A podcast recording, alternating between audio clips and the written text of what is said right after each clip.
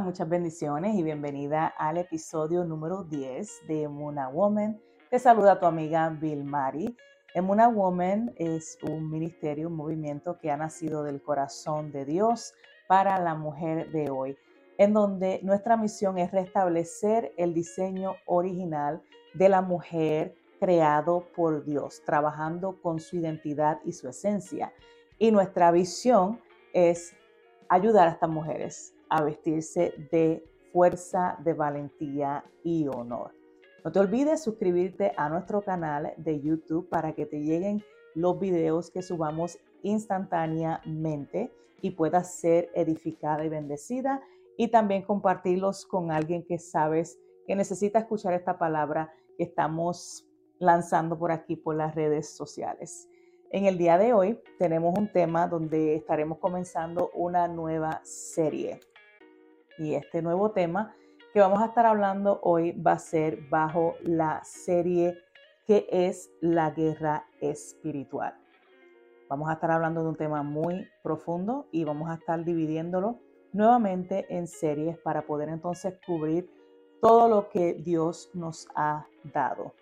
Así que quiero comenzar a leer en Efesios 6, 12.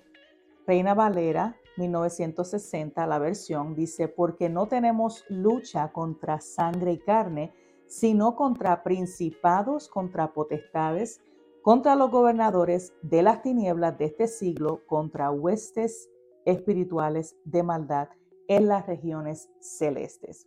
¿Qué es la guerra espiritual? Cuando el apóstol Pablo en estos versículos habla en el primer, la primera parte, la parte A de este versículo dice, porque no tenemos lucha contra sangre y carne. No tenemos lucha contra sangre y carne. ¿Qué es sangre y carne? Con otro ser humano.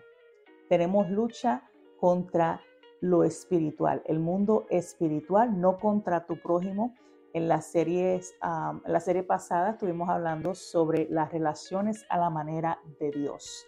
Y el último, la última parte que estuvimos tocando fue la parte sobre amar a tu prójimo como a ti mismo. Entonces, la guerra no es con tu prójimo. La guerra es en lo espiritual, en el ámbito espiritual.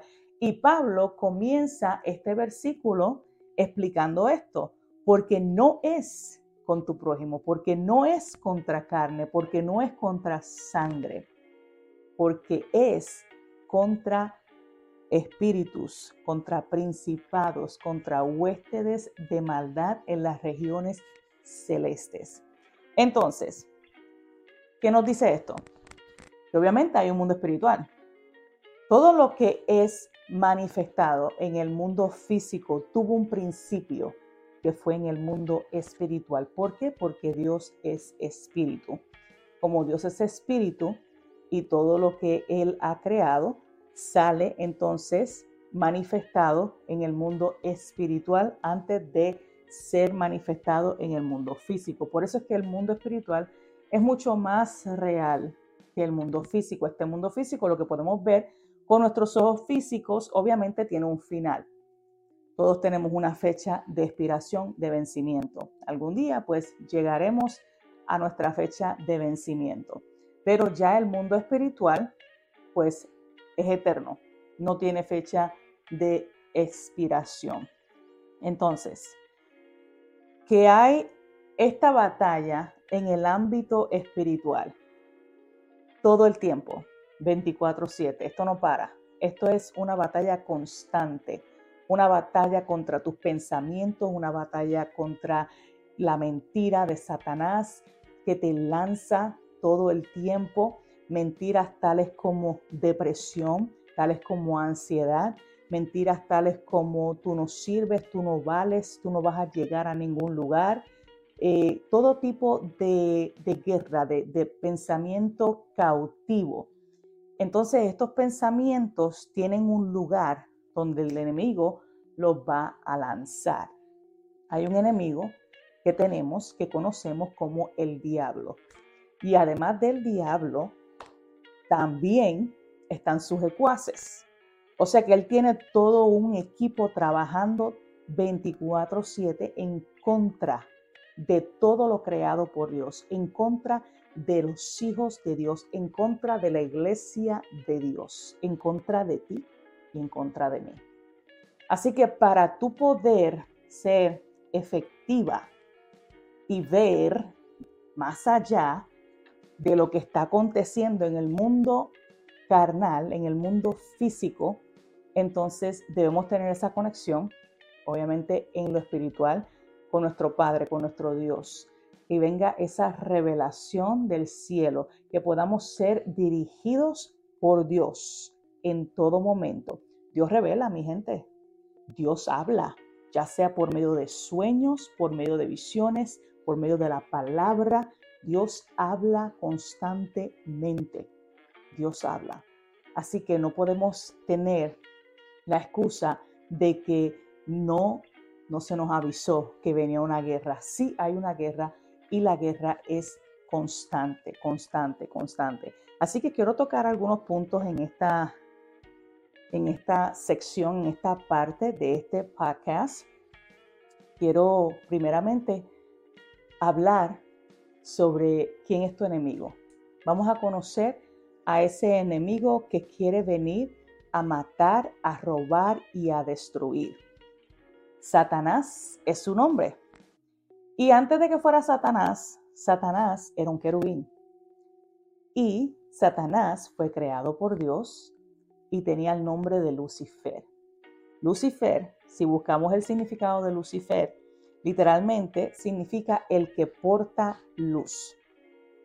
Esta palabra se forma a partir de palabras latinas.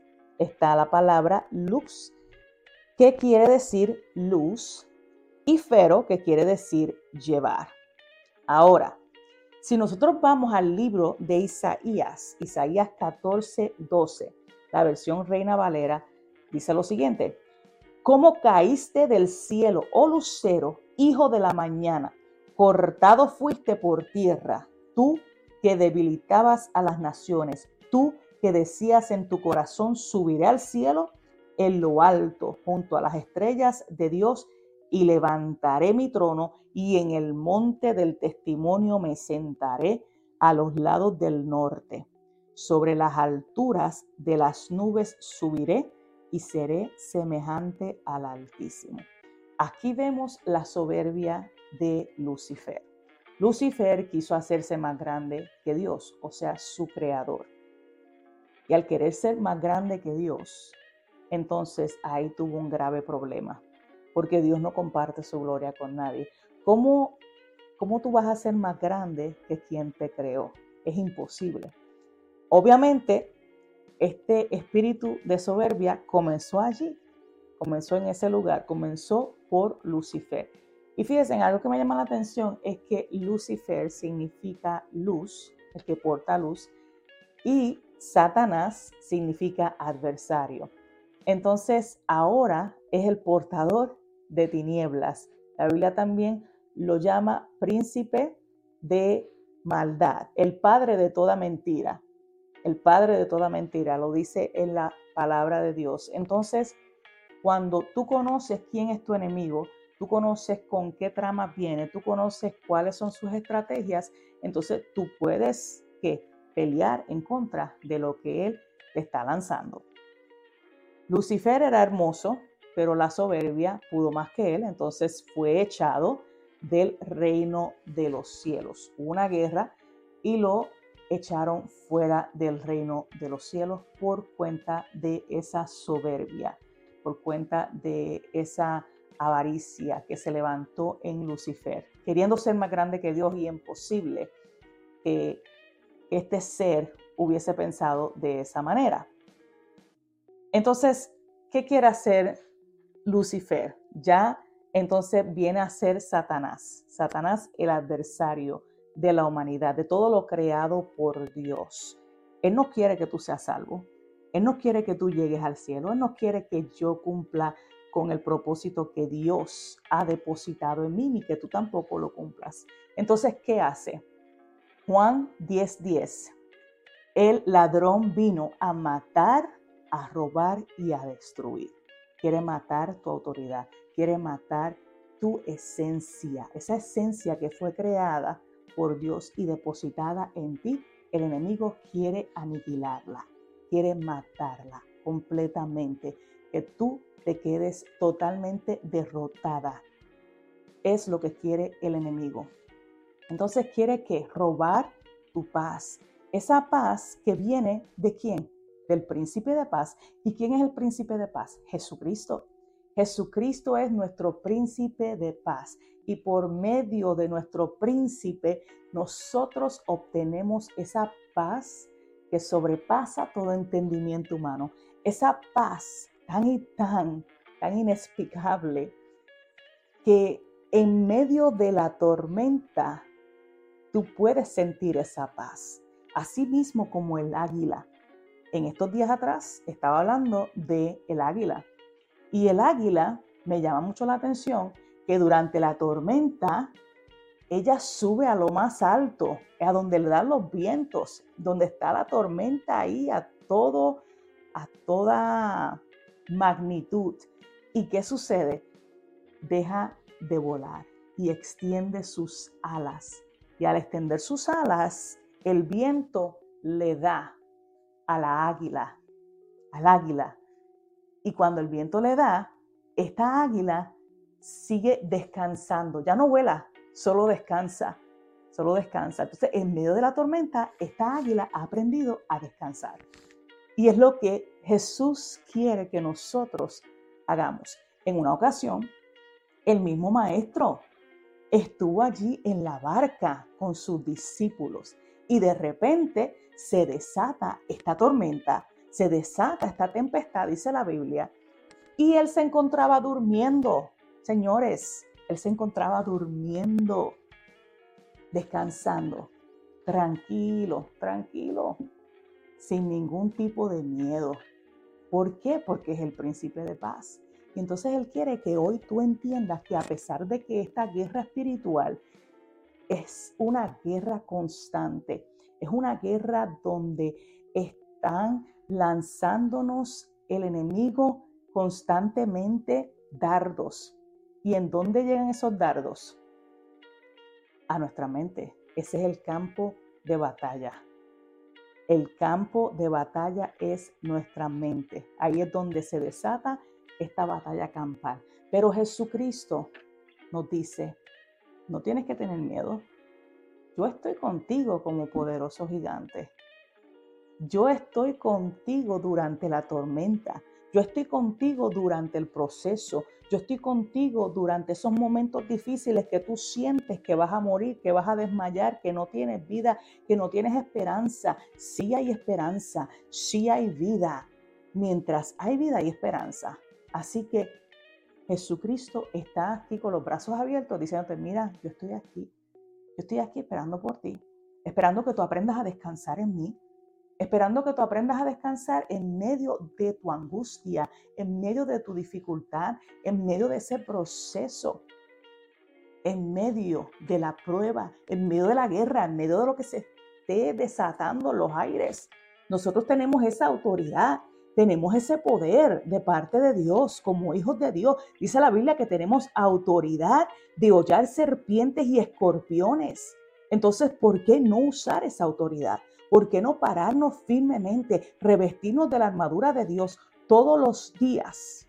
Todos los días. Porque cuando conocemos por dónde viene el enemigo, cuando conocemos las artimañas del enemigo, cuando conocemos quién es nuestro enemigo, entonces tenemos, tenemos, tenemos al contrincante frente a nosotros, lo conocemos y sabemos por dónde vamos a dar. Entonces cuando el enemigo te tira un golpe, ¿qué tú vas a hacer? Métele uno más fuerte.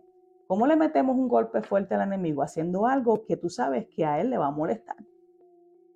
Entonces, si te está diciendo, si te están llegando esos pensamientos de culpabilidad, esos pensamientos de que tú no vales nada, esos pensamientos de que tú no eres nadie, esos pensamientos de que ya tú no tienes remedio, tú vas a pararte firme y vas a decir, no, yo sí tengo remedio, yo sí valgo, yo valgo mucho porque el Rey de Reyes y Señor de Señores dio su vida por mí, se despojó de su gloria y bajó aquí a la tierra.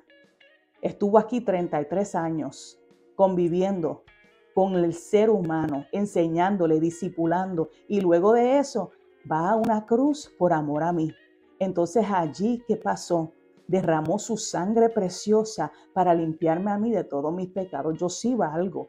Entonces cuando tú te pones en esa de que tú sabes quién tú eres y cuál es tu identidad, cuál es tu esencia y comienzas a enfrentar a este contrincante, te pones los guantes y comienzas ahí a, a boxear contra toda artimaña que él te esté lanzando, créeme, créeme que le estás devolviendo el golpe mayor aún, mayor aún. Entonces yo quiero leer este versículo porque va conforme a lo que estamos tocando, a los puntos que estamos tocando.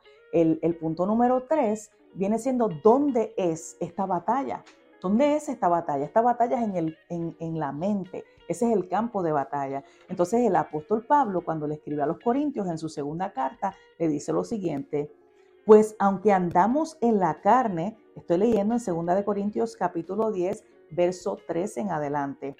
Pues aunque andamos en la carne, no militamos según la carne, porque las armas de nuestra milicia no son carnales, sino poderosas en Dios para destrucción de fortalezas, derribando, derribando argumentos y toda altivez que se levanta contra el conocimiento de Dios y llevando cautivo todo pensamiento a la obediencia de Cristo.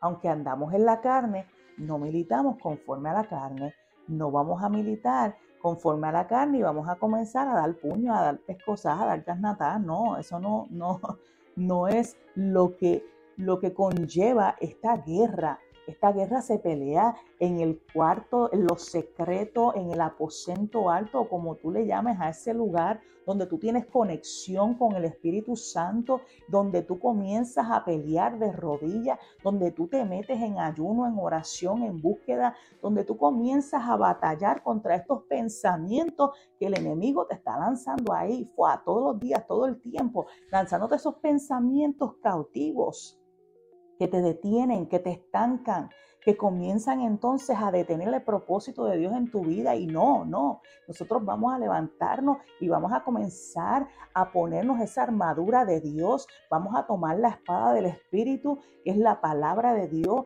Vamos a revestirnos con la coraza de justicia, a ponernos ese yelmo de la salvación, ese casco de la salvación. Vamos entonces a agarrar el escudo de la fe con la que podamos apagar todo dardo de fuego del maligno y era presto del, del calzado del Evangelio de la paz. Entonces vamos a hacer, como dice Pablo, no estamos militando en la carne. Entonces, cuando no militamos, como la carne quiere que militemos, ¿qué comenzamos a hacer? Comenzamos a derribar fortalezas, porque estamos en el Espíritu y en el Espíritu caminando lo sobrenatural de Dios. Aleluya comenzamos a derribar estas fortalezas, estos pensamientos cautivos. Comenzamos a llevarlos a la obediencia de Cristo y comenzamos a decir, ¿sabes qué, Satanás? Tú eres un mentiroso porque yo soy nación santa, porque yo soy cabeza y no cola, porque yo he sido escogida o escogido para este tiempo con un propósito mayor, porque yo sé quién es mi Padre, entonces no pones en tela de juicio, no pones en duda quién tú eres, porque cuando tú caminas y militas en el espíritu y no en la carne, tú sabes quién tú eres. Tú sabes para qué fuiste llamado. Tú sabes para qué fuiste llamada y sabes hacia dónde caminas y sabes hacia dónde vas. Así que todo ese pensamiento que está ocurriendo en la carne, comenzamos a romper esas fortalezas que han venido de generación en generación. Esa es una guerra constante contra sentimientos, es una guerra constante contra emociones, es una guerra constante contra todo lo que el enemigo nos lanza y que recibimos a diario. Por eso es que es tan importante estar conectados con Dios. Es tan importante comenzar ese día con Dios, terminar tu día con Dios, orar sin cesar, tener esa separación con tu Padre. Así es la única manera que vas a recibir esa revelación. Y aún así, yo hablaba en el día de ayer en el blog que eso, mira, cuando tenemos esta, esta conexión, como Daniel, Daniel y el ejemplo de Daniel, que Daniel estuvo en ayuno y oración por 21 días, pero el principado que estaba en Persia estaba deteniendo al mensajero que Dios había enviado, a pesar de que Daniel estaba en ayuno, a pesar de que Daniel estaba en oración. Eso era una guerra campal, porque no quería ese principado que ese mensajero llegara donde Daniel le diera la respuesta y le diera la revelación de aquel sueño que tuvo. Entonces, ¿qué sucede? Que a pesar de que estamos constantemente buscando y tratando y esquivándonos de nuestro adversario, de nuestro enemigo, debemos de tener nuestros ojos puestos en Dios, en Jesús, decía Pablo, en Jesús, el autor y consumador de la fe, todo el tiempo. Por eso es que se nos manda a andar que en fe, en fe, en fe, en fe, camina en fe, da pasos de fe. Comienza a declarar lo que no es como si fuera, porque estás viviendo en fe, porque estás caminando en fe. Yo, te quiero dejar con esto.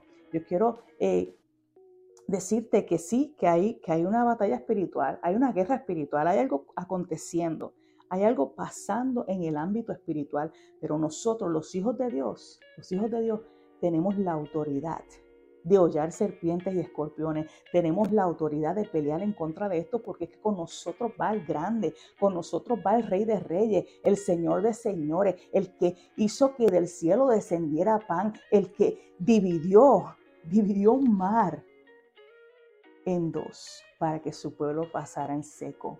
El que hizo que de una piedra, señores, de una piedra saliera agua. Ese es el Dios que tú le sirves y que yo le sirvo. Y si aún no le sirves, te invito, te invito a que le entregues tu corazón a Jesús. Te invito a que hoy puedas decir, ¿sabes qué? Yo quiero ser tu hija. Yo quiero que tú entres y que tú seas el dueño y señor de mi vida. Yo te necesito. Yo te necesito porque lo he tratado de hacer a mi manera y no me ha resultado. Jesucristo está aquí con los brazos abiertos esperándote a ti, esperándote a ti en esta noche. Para cerrar este podcast, solamente quiero mencionarte los tres puntos que toqué en el día de hoy. Ya el próximo podcast estaremos desarrollando este, otra parte de este tema, esta serie que he titulado ¿Qué es la guerra espiritual? Tocamos lo que es la guerra espiritual, tocamos quién es tu enemigo y en dónde, en dónde toma lugar esta guerra. Así que en el día de hoy, gracias porque has tomado de tu tiempo para sintonizar este podcast y quiero antes de irme orar por ti. No te olvides nuevamente de suscribirte para que te lleguen todos estos videos instantáneamente tan pronto sean, sean subidos a YouTube. Así que quiero orar por ti en esta hora. Si conoces de alguien que está pasando por un problema, por una situación, por algo delicado, eh, en donde se está desatando una guerra espiritual. Yo te pido que ahí donde tú estás juntamente conmigo hagas una oración y presentes a esta persona que tú conoces y dile el nombre de esta persona para entonces poder orar por esta persona que necesita esa oración. No te olvides de que también puedes enviarnos a nuestro email o también por nuestro website o nuestro sitio web. Tenemos también eh, una área donde puedes enviarnos un mensaje para orar por ti, un pedido de oración. Así que, Padre Santo y Padre Bueno, en esta hora gracias te doy por este momento que tú me has permitido estar aquí lanzando esta palabra bajo este tema, Padre, que tú has puesto en mi espíritu para este tiempo. Tú no te equivocas, Padre. Tú eres Dios perfecto. Tú eres el Dios vivo, el Dios de poder, Dios omnipotente, omnisciente, omnipresente. Tú estás en todo lugar.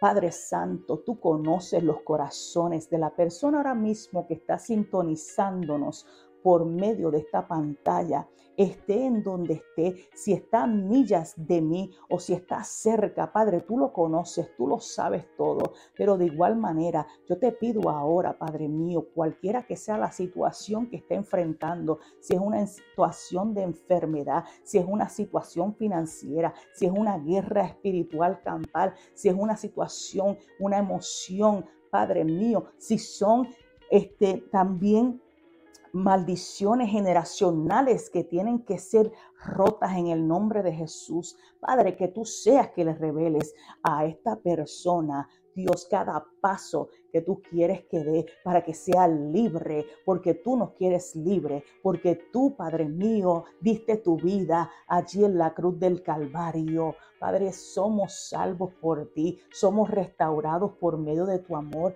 somos limpiados por medio de tu sangre preciosa. Y hoy por hoy. Tú sigues haciendo milagros, tú sigues haciendo prodigios, tú sigues libertando, tú sigues restaurando, tú sigues llevando esta palabra viva y eficaz que es más cortante que toda espada de dos filos que penetra hasta partir el alma, el espíritu, las coyunturas y los tuétanos y discierne pensamientos y las intenciones del corazón. Y hoy yo te presento a esta persona y yo declaro en el nombre de Jesús que recibe ese amor que solo tú das, esa fuerza nueva, esa restauración y esa liberación de parte tuya. En el nombre de Jesús. Amén. Muchas gracias por tu sintonía y hasta la próxima. Muchas bendiciones. Bye bye.